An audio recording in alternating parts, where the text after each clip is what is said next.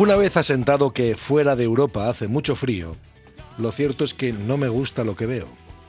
Una Europa para mí insolidaria, injusta, que levanta muros, que se ha convertido en feudo de mercaderes, que lo mismo aplica feroces políticas de austeridad que generan además devastadores efectos entre sus habitantes, que amenaza los derechos sociales aplicando medidas que empobrecen y debilitan a los más vulnerables.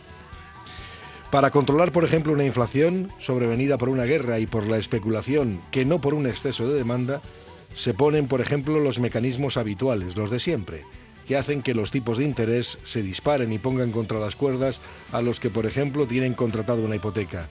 Hasta 300 o 400 euros más al mes le puede haber resultado encarecida su vida a cualquiera. ¿Se puede aguantar todo esto?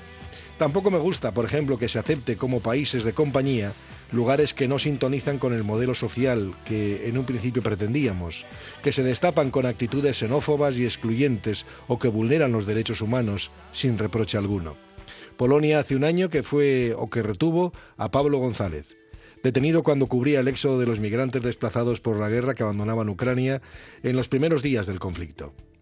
Hay vagas acusaciones, que podrían conllevar, por cierto, hasta 10 años de cárcel, eh, sobre que es un espía, y lo cierto es que todo esto parece no ser sostenido por pruebas, que es lo relevante, y lo que cualquier Estado garantista debería exigir.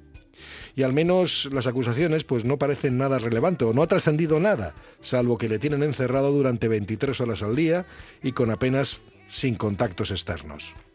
Un trato inhumano, impropio de esta Europa de las libertades y de la justicia. El gobierno de España, por su parte, dice no tenerle abandonado. Pero lo cierto es que tampoco parece que esté haciendo nada especial o que lo que haga tenga resultados. Esta Europa, en esta Europa se vulneran además derechos fundamentales de muchas personas. Casos como el de Pablo no son únicos. ¿Y qué decir de aquellos que llaman a nuestra puerta?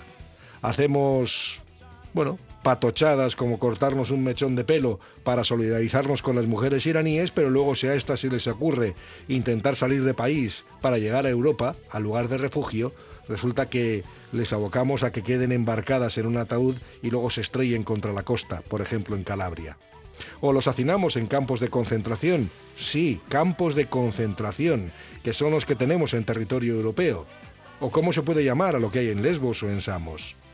Da igual que se estén viviendo ahora mismo situaciones en las que se vulneran las propias leyes de la Unión Europea sobre el tratado de los solicitantes de asilo. Da igual, absolutamente todo, mientras no seamos nosotros precisamente los encerrados.